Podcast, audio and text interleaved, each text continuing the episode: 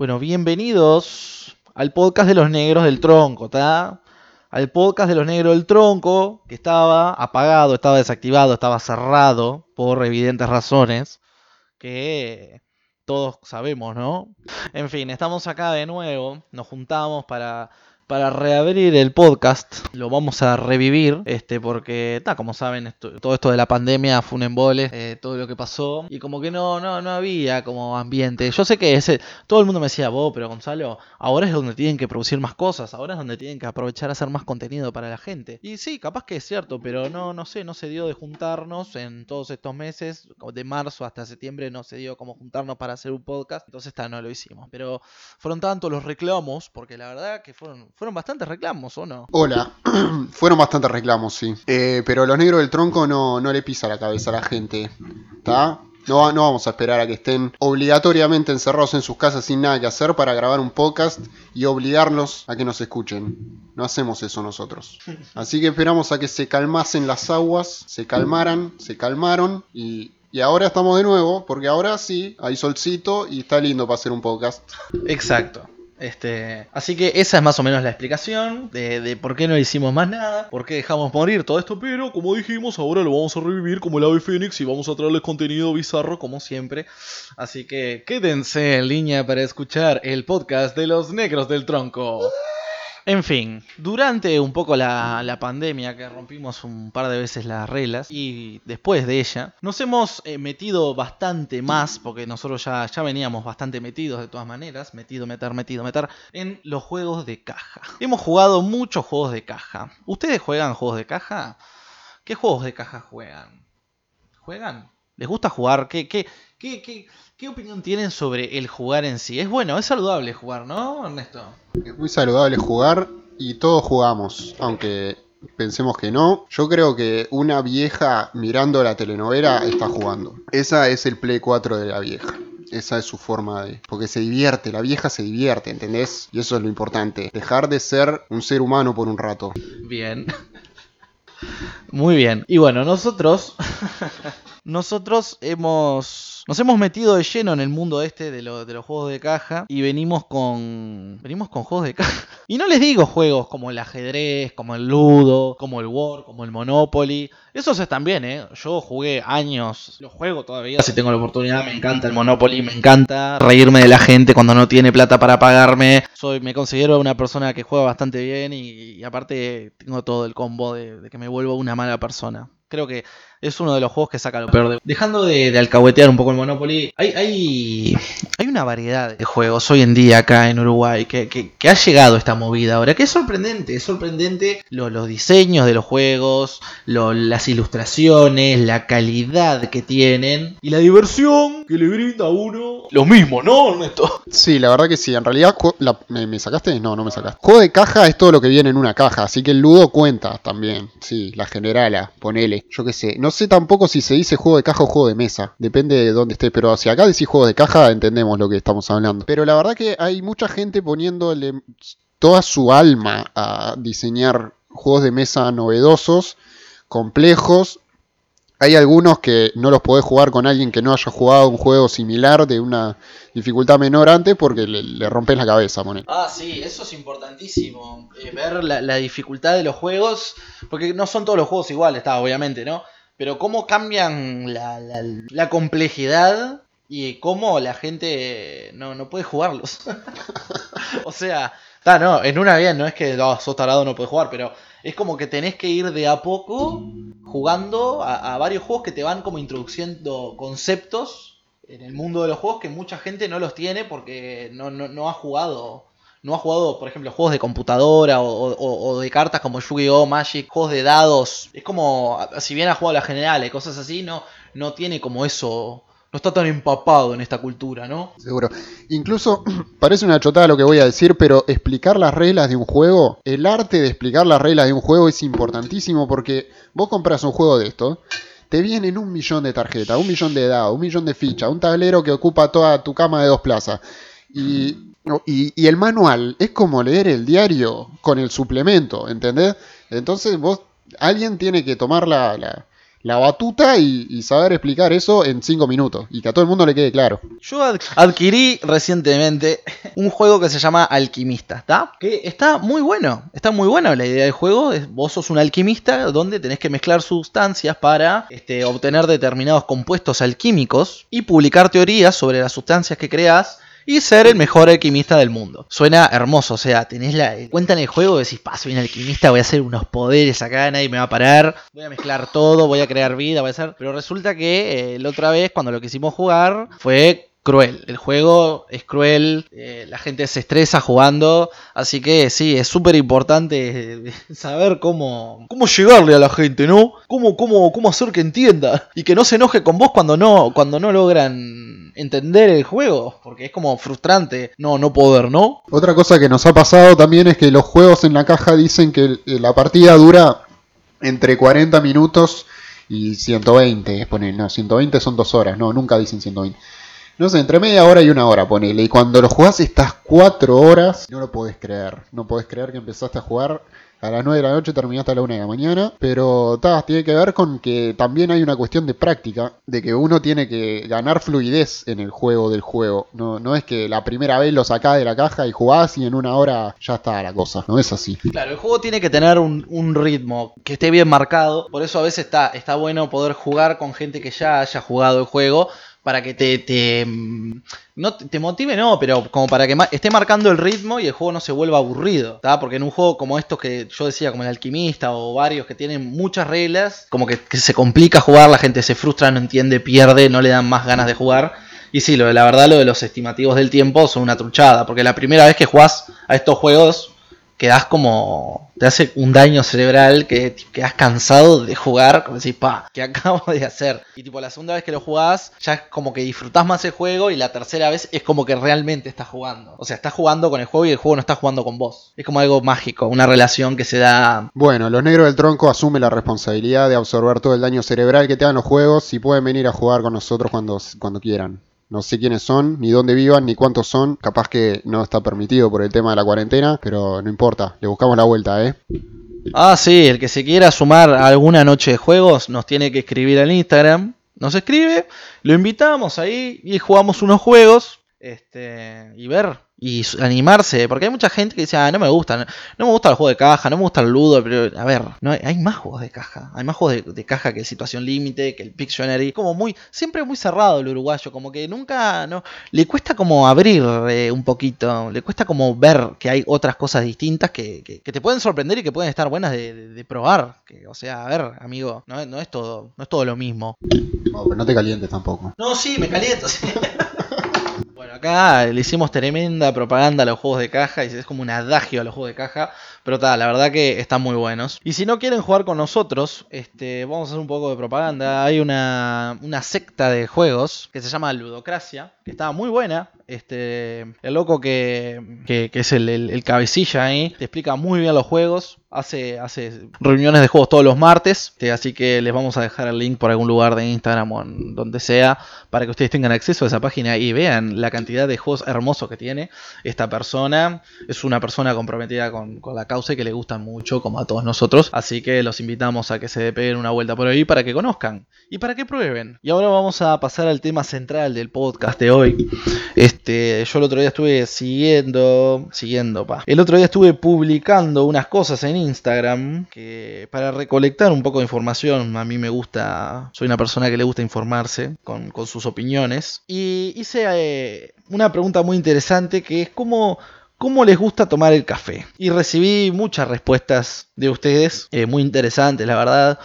Este, la verdad, no puedo creer que, que sean tan, tan profesionales en este tema, sepan tanto de café. Alguna gente me sorprendió con, con lo que me escribió el privado, pero no, no voy a hablar de eso porque ta, me, me- me hace, me intimida un poco eh, todos los conocimientos sobre café. Y tenemos unos porcentajes acá, porque fue, fue una, una, una pregunta que, de, de estas de Instagram que le podés poner opciones. La verdad, muy, muy interesante esto. Por ejemplo, Ernesto, ¿vos cómo tomás el café?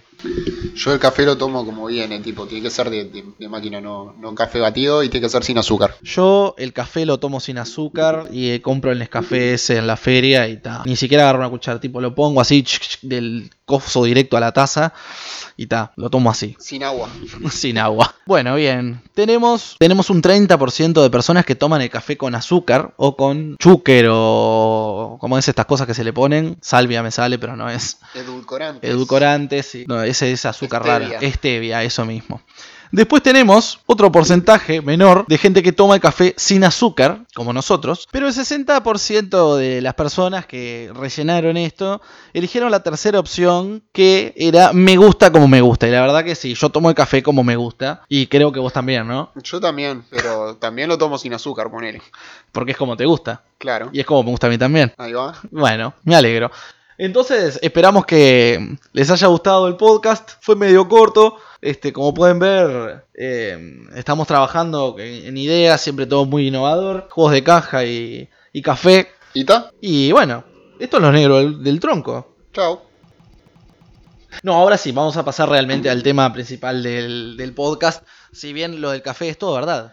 O sea, no lo inventé, ustedes lo vieron, no lo publiqué. Este tema ya había surgido en un podcast anterior, pero como había quedado muy trucho grabado, este no, no lo grabamos.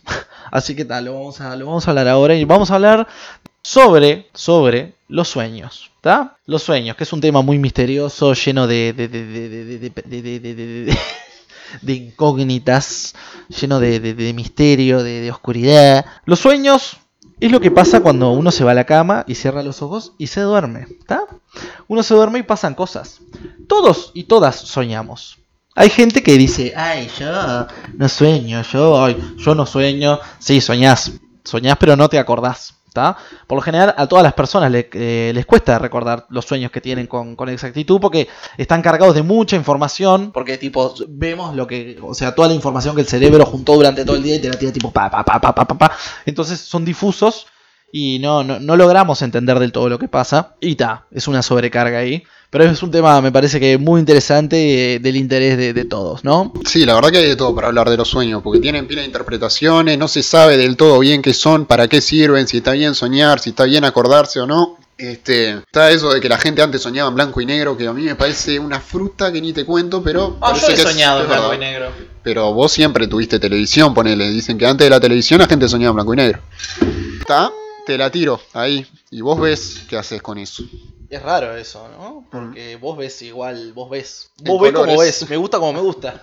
O sea, no, no por, por la televisión vas a soñar en blanco y negro. Dice que los animales sueñan en blanco y negro. Bueno, para llegar a, los sueños, el cuerpo pasa por una serie de fases en donde el cuerpo se relaja, eh, los músculos se relajan, el sistema respiratorio se relaja y nuestras ondas cerebrales se vuelven locas y pasan por todos unos procesos asquerosos, los cuales nos llevan a una fase que se llama la fase REM. La fase REM es la de los movimientos oculares rápidos. Si alguien va y te mira y vos estás pasando por esta fase, vas a, van a ver que tus, tus globos oculares se mueven para todos lados y dices, pa, este tipo está locazo, pero no, es que está soñando. Bien, entonces como dije, la fase REM aparecen todos lo- los sueños o las pesadillas. Y si tenés suerte te podés encontrar con Freddy Krueger. ¿Y vos has tenido pesadillas? Yo he tenido pesadillas que no voy a mencionar en este momento, pero las he tenido y están de menos. Y he tenido otras cosas como parálisis de sueño, que esto va a quedar para otro momento, pero es una experiencia fascinante que no se la recomiendo a nadie.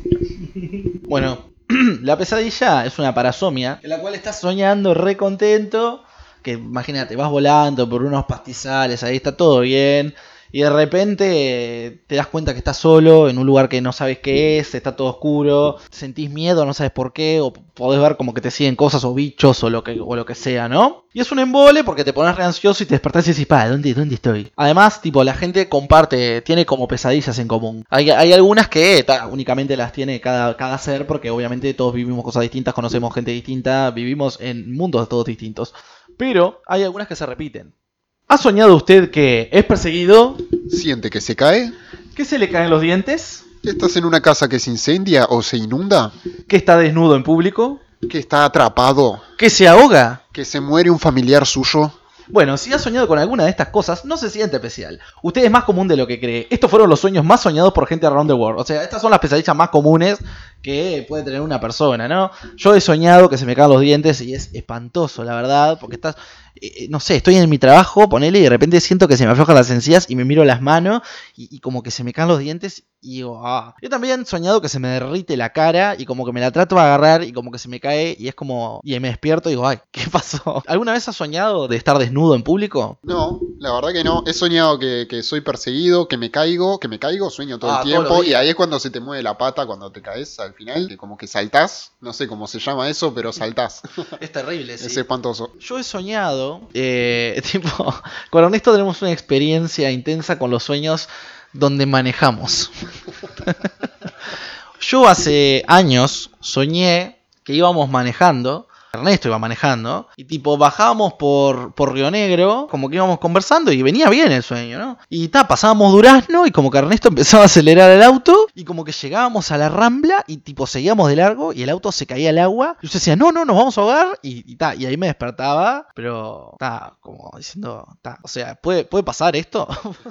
Va a pasar esto porque unas cosas, también están los de vu, ¿no? Que a veces soñás cosas que pueden pasar o no, es una locura lo que estoy diciendo, pero ta, es terrible. Sí, no, y yo desde que saqué la licencia de conducir, por alguna razón, eh, sueño a veces que Gonzalo me pide, me pide para manejar, está- estoy, ponele, con Gonzalo y con otros amigos en el auto, voy manejando yo, y Gonzalo me pide para manejar él, y yo le dejo que maneje, y Gonzalo hace cualquier cosa, atropella gente, cruza con la roja, eh, no sé, hace cosas horribles, y viene la policía y me, me llevan a mí. Pero igual yo todavía no entiendo esos sueños porque no, ta, yo no, no manejo todavía, ¿no? Pero yo creo que, que sería bueno manejando, porque yo soy medio perseguido, tipo, miro todas las esquinas, o sea, soy un buen copiloto, hijo de la madre. Ernesto va, agarra el auto, maneja y en un lugar que tendrías que llegar en 15 minutos, demoras 40, ponele. Tipo, y no por, por, por, por precaución, sino por, por los caminos que elige. Yo también una vez soñé que Ernesto, estábamos en Punta del Este con mis amigos y Ernesto me prestaba el auto que era tipo, no sé, un Audi, una cosa, y era todo blanco. Y como que yo atropellaba unas cosas que estaban y también a Ernesto lo llevaban preso. y todos llorábamos ahí, después terminamos como en el Jawel, no sé cómo, haciendo un asado, sin Ernesto porque estaba preso. Después están los otros sueños donde se te mezcla la realidad con, el sueño. Yo el otro día hablaba con una amiga y le comentaba que estos estas últimas dos noches soñé, por ejemplo, que entraba a una casa y había como un mega pijama party y tipo todos los cuartos estaban llenos de gente con colchones dur- durmiendo y yo como que avanzaba y llegaba como que a mi cuarto. Tipo de esa casa. Y estaba ahí parado y de repente venía Ernesto corriendo, tipo con el celular, y me decía, pa, Gonzalo, ¿conoces esta canción? No sé qué. Y yo digo, sí, obvio. Y, ahí cuando digo, sí, obvio, me doy cuenta que esa canción que me está mostrando Ernesto, que la empezamos a cantar, es el despertador. Y me despierto y digo, ah, bueno. Y ayer, ayer no, anteayer, me volvió a pasar lo mismo. Diego Rodríguez venía también con el celular, me decía, pa, Gonzalo, ¿conoces esta canción? Y otra vez lo mismo, era el despertador. O sea, es un viaje, cómo se te, cómo se te mezcla, ¿no? Eso del despertador es terrible porque a veces te pasa que te despertás un segundo antes de que suene el despertador. sí. O antes lo de los truenos. Lo de los truenos es, es más terrible todavía. Y hay una película que trata eso que se llama John muere al final. Mírenla porque es increíble. Y hablan de cuando vos soñás que va a caer un... Soñás que va a caer un trueno, pero en realidad es un sonido de, de afuera, es un golpe del mundo real. Pero en realidad vos estabas soñando que llovía y que había una tormenta eléctrica como preparándote para que sonara eso en la vida real. Ponele. Bueno, yo recientemente me mudé a una casa donde está. Donde ya entraron a robar dos o tres veces y entraron por el, el cuarto donde yo duermo. Entonces a veces me pongo un poco nervioso. y la otra vez también estaba soñando, recontento que estaba en un bar, caminando. Y como que de repente cuando me doy cuenta estoy acá en mi cuarto acostado y miro, miro a la ventana. Pero como que solo estaban las ventanas con vidrios y miraba y había alguien mirándome. Y tipo me desperté y fue, bueno, otra vez, otra vez la misma sensación del orto. Estaba Sauron ahí conmigo, por suerte, para cuidarme. Sí, algo a contar. Estaba Sauron contigo para cuidarte. O capaz que era Sauron mirándome y tal, viste, es como el cuento este del almohadón de plumas. ¿Cómo, ¿Cómo aparece presente el sueño, no? Cuando Alicia está durmiendo y ve a la criatura, no me acuerdo ahora el, el adjetivo que usa para describirlo, que en realidad es el marido que la está mirando, ¿no? Que viaje, ¿no? Y todo tiene que ver con los sueños. Todo tiene que ver con los sueños. Lo otro que es una locura de los sueños es cuando soñás con una persona, pero no se ve como esa persona en el mundo real. Es decir, vos des- puedes decir, yo qué sé, soñé con Gonzalo, pero no era Gonzalo. Es decir, era otra persona, pero, pero era Gonzalo. Yo sé que era Gonzalo porque era la presencia de él. La famosa disociación de los sueños, Ernesto. ¿Estamos hablando de eso? Yo creo que estamos hablando de eso, sí, cuando las cosas son, pero no son. Es terrible, sí. Generalmente se dice también que cuando soñás con una persona no tiene por qué ser ni es necesariamente esa persona o, o- o esa situación o, o- o- porque está todo plasmado de una manera tan rara el subconsciente que es como, como raro, ¿no? Y sí, bueno, y después ahí viene tu psicólogo y te hace buscar símbolos en los sueños. Ponele. Se supone que todo lo que uno sueña está relacionado con las vivencias de uno y con otras cosas. Y, ta, y, y todas las cosas tienen su, su conexión simbólica y no tenés que tomar literal lo que soñás. Es decir, soñás que te vienen a robar, pero en realidad no es que tenés miedo de que vengan a robarte, es que hay otras cosas de fondo. También están los famosos sueños recurrentes, que son los sueños que vienen, que vuelven y que vuelven y que los soñás una, una y otra vez. ¿Y qué quiere decir esto? Obviamente que se te acabaron los sueños y que tenés que pagar el premium para soñar con otra cosa. Gracias por reírte. No, este, son sueños que eh, muchas personas también, estudiosos de los sueños, del arte onírica, dicen que aparecen esos sueños porque tienen que ver con situaciones de la vida de uno o con problemas que uno no o está ignorando o que no ha sabido tratar o, no los puede resolver y aparecen en el sueño como para que digas, vos, mirá, esto está acá todavía. O sea, capaz que el sueño recurrente puede ser que estás parado, bajás una escalera, mirás a una pared, hay un cuadro con flores de todos colores y cuando te das vuelta estás tomando un café con leche con los antiguos aztecas. Y capaz que puedes soñar eso miles de veces. Y vos decís, está, o sea, analizo este sueño recurrente y no sé qué mierda me está pasando. No, o sea, como dice Ernesto, no hay que tomar eh, literal todo lo que uno ve porque obviamente que de eso andás a ver qué puedes sacar. Sí, creo que te hace más daño eh, pensar que, pa, mira, todos los días sueño con el cuadro de la flor y con los aztecas y el café con leche. Pero no, tenés que ver qué significan las flores, el cuadro, la posición, no sé qué. Los aztecas, qué significan para vos los aztecas, qué sentís con el café con leche, si está rico, si está feo. Y entonces ahí vas a ver que hay algo en lo que estás evitando pensar seguramente y tendrías que darle un poco de bolilla cuando estés despierto. Y de eso, de, de eso, darle bolilla cuando estés despierto, ve ligado a lo que quiero comentar ahora. Porque como dije al principio de- del tema, la gente por lo general no recuerda sus sueños. Hay una manera de recordar los sueños que se adquiere, perdón que demore porque estoy sirviendo el agua para el mate. Mentira, estás en el baño. Estás soñando, Ernesto. Bueno, en fin. Ahora lo, lo dejé un poco, pero suelo tener un diario de sueños.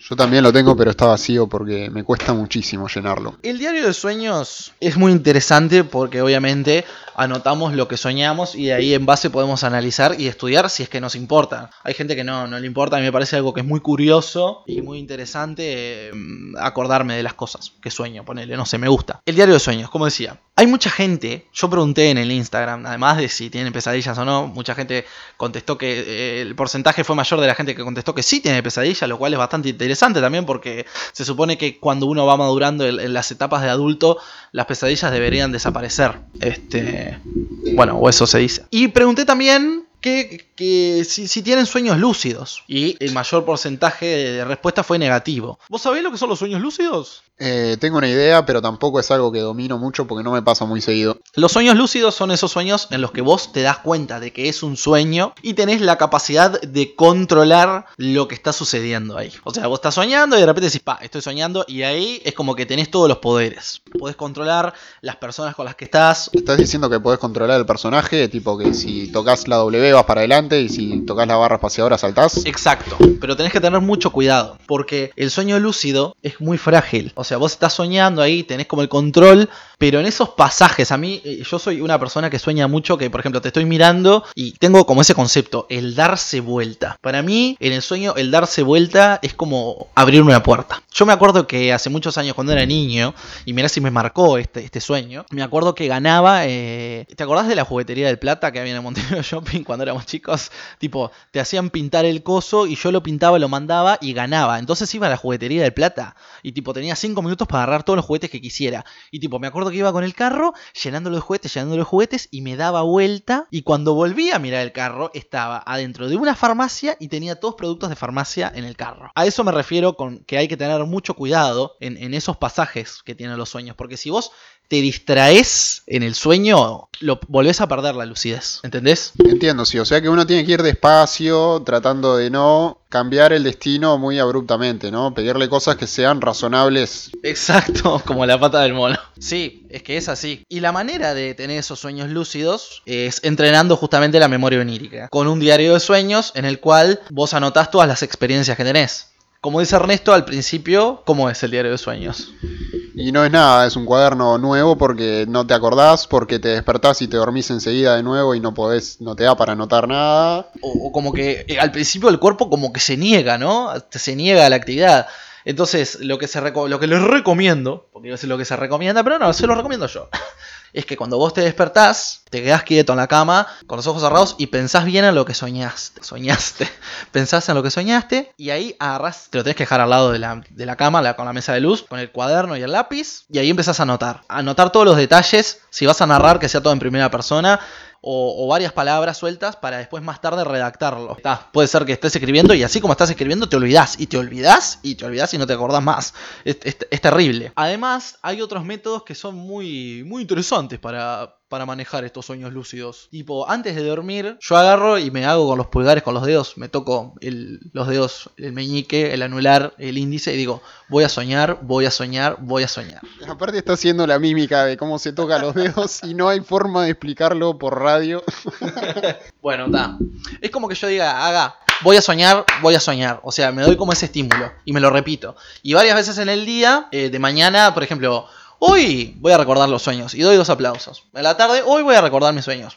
Cuando me acuesto, escribo en el diario. Hoy, por ejemplo, si tengo ganas, es como una manera más de, de- ayudarme. Hoy me vi con Ernesto, eh, bailamos y cantamos tal canción. Después me fui, me tomé una cerveza, tipo lo que hice muy resumidamente. Y ta, te acostás y en el sueño, en algún momento cuando el cerebro esté haciendo toda la desfragmentación del disco, va- van a pasar esos estímulos de hoy voy a soñar. Y en ese momento, cuando aparezca el voy a soñar, ahí empieza el sueño lúcido. Es ahí cuando te das cuenta que estás soñando y podés manejar el sueño. Pa, creo que entendí la técnica y la voy a hacer, ¿eh? la voy a hacer hoy. Es que te juro que es así. O sea, capaz que de entrada no te sale, pero si todos los días practicás, o sea, entrenás esa memoria, te, te va a servir. Y cada vez en el diario vas a notar más cosas y puede ser como... Es muy bizarro todo lo que... Por ejemplo, a ver, a ver. Yo acá tengo una lectura que es del 26 de junio, del, de, de- no, del 25 de julio del 2019. Y dice así, pelea con Uber parecido a Manini Ríos. Maté a Hilda. Daniel Martínez pinta Palacio Legislativo con colores. Hashtag disres- disrespect. Noob Noob Saibot historia. Cómo, cómo quedó así y se escapa. Y se alía con Scorpion. O sea, les acabo de decir tremendo flor de divague. Yo esto nunca lo analicé, nunca me puse a estudiarlo. Pero como pueden ver, es digno de un sueño. cumple con. cumple con las características. Cumple con las características, sí. me da un poco de miedo, la verdad. ¿Te da miedo? ¿Te da miedo? Pero ahora yo quiero que me cuentes algo que me dé miedo, porque ya hablé mucho. Este, Ernesto dijo que iba a hablar en otro podcast, pero no lo voy a dejar porque después no vamos a hacer otro podcast dedicado ahora mismo. Ernesto, háblanos de la parálisis del sueño. Sí, cuando dije en otro momento esperar a que no fuera nunca, pero lo está, está bien, voy a hablar de la parálisis de sueño. ¿Saben lo que es la parálisis de sueño? ¿Viste cuando te despertás y no te podés mover, pero medio que no te despertaste? O incluso a veces alguien, hay gente que sueña que lo están ahorcando o que hay alguien en el cuarto mir- mirándolo. Esas alucinaciones visuales y sonoras y sensoriales se llaman parálisis de sueño y es una mierda, es espantoso. Este Puta madre, les recomiendo que nunca lo hagan. Pero escuchame una cosa. Vos eh, tenés como una idea de por qué le pa- ¿Por qué pasa esto? esto? Esto puede pasar porque no estás haciendo deporte y tenés mucho estrés o porque estás muy estimulado, por ejemplo, si te quedaste jugando al LOL y jugaste todo el día y te acostaste a las 6 de la mañana porque seguías jugando, bueno, tu cerebro está en el horno y no va a poder dormir bien porque va a querer seguir jugando al LOL, obviamente. Y entonces da, la vas a pasar mal cuando duermas, no vas a dormir correctamente y seguramente te va a pasar esto. Pero hablando un poco más como a nivel biológico, tipo, es como que vos te dormiste y, por ejemplo, prendés la computadora, pero no butea, o sea, se te prende, queda en el BIOS, pero nunca te butea el sistema operativo. Quedás como ahí en el limbo. Sí, sí, eso, eso es una gran analogía. Sí. Cuando se te rompe la computadora y no podés loguearte, ahí va. Claro, ponele que una de las explicaciones que leí una vez es que en una de las fases iniciales de sueño que hablamos hoy, cuando se te relajan todos los músculos y quedás hecho una porquería porque tus músculos no sirven para nada, no te podés mover, te despertás ahí y tus músculos están completamente relajados. Entonces no te podés levantar, no podés reaccionar físicamente. Abrís los ojos un poco y medio que seguís soñando y los sueños se te mezclan con lo que ves y entonces ahí es que aparece gente en tu cuarto que por lo general por alguna razón es muy desagradable. Hay gente que me ha dicho que la ha podido controlar y que le ha ido bien, tipo mezclando un sueño lúcido con una parálisis de sueño, como que lo- las entidades que te miran no son tan malignas al final. Por ahí va la cosa. ¿Y cómo haces para salir de eso? O sea, ¿cómo, cómo lo terminás? Eh, no sé, no se puede. no, mentira. Yo lo que hago es eh, respirar agitado, no es una buena idea porque te pones un poco nervioso. Eh, aparte, el miedo que tiene todo el mundo con esto es que, que bueno, me voy a quedar así para siempre. Pero no, no te quedas así para siempre. Otra cosa, lo más, lo que tiene más sentido es empezar a mover los dedos, que son partes que es como las que se mueven más rápido, o sea, las que reaccionan antes, digamos. Y ahí más o menos como que te das cuenta. Y de repente, eh, te despertás y te podés mover todo y, y te conviene moverte, sí, porque si vos no te movés, te puede pasar de nuevo, digamos. Te dormís y volvés a caer en el mismo estado. O sea, tratá de quedarte sentado un rato y decir, bueno, está, está todo bien, y ahí te acostás de nuevo. Bueno, esas son las recomendaciones que hace el doctor Ernesto para controlar la parálisis del sueño. Que igual me parece un tema muy interesante, si bien lo que relatás es sumamente desagradable, ¿no? Eso de, de estar durmiendo y, y ver que alguien te está mirando, ta, no, no. Y bueno, nos vamos a ir quedando con todo esto que hablamos. Este, que esperamos de corazón que, que les haya sido interesante y que les haya gustado. Y decirles que vamos a seguir subiendo más contenido. Que no va a ser cada cinco meses y que vamos a tratar de hacerlo, pero bueno, esperemos que les haya gustado el podcast. Sí, sí, no, esto, esto volvió con todo, ¿eh? No, eh, yo he escuchado otros podcasts que también tuvieron un tiempo de, de- de que no hicieron nada durante la cuarentena, no sé bien por qué es, pero sucede, nos pasa a todos, y ahora volvimos y volvimos para quedarnos, así que no nos vamos a ir nunca más. Esto es Los Negros del Tronco, el podcast que escucha Morfeo.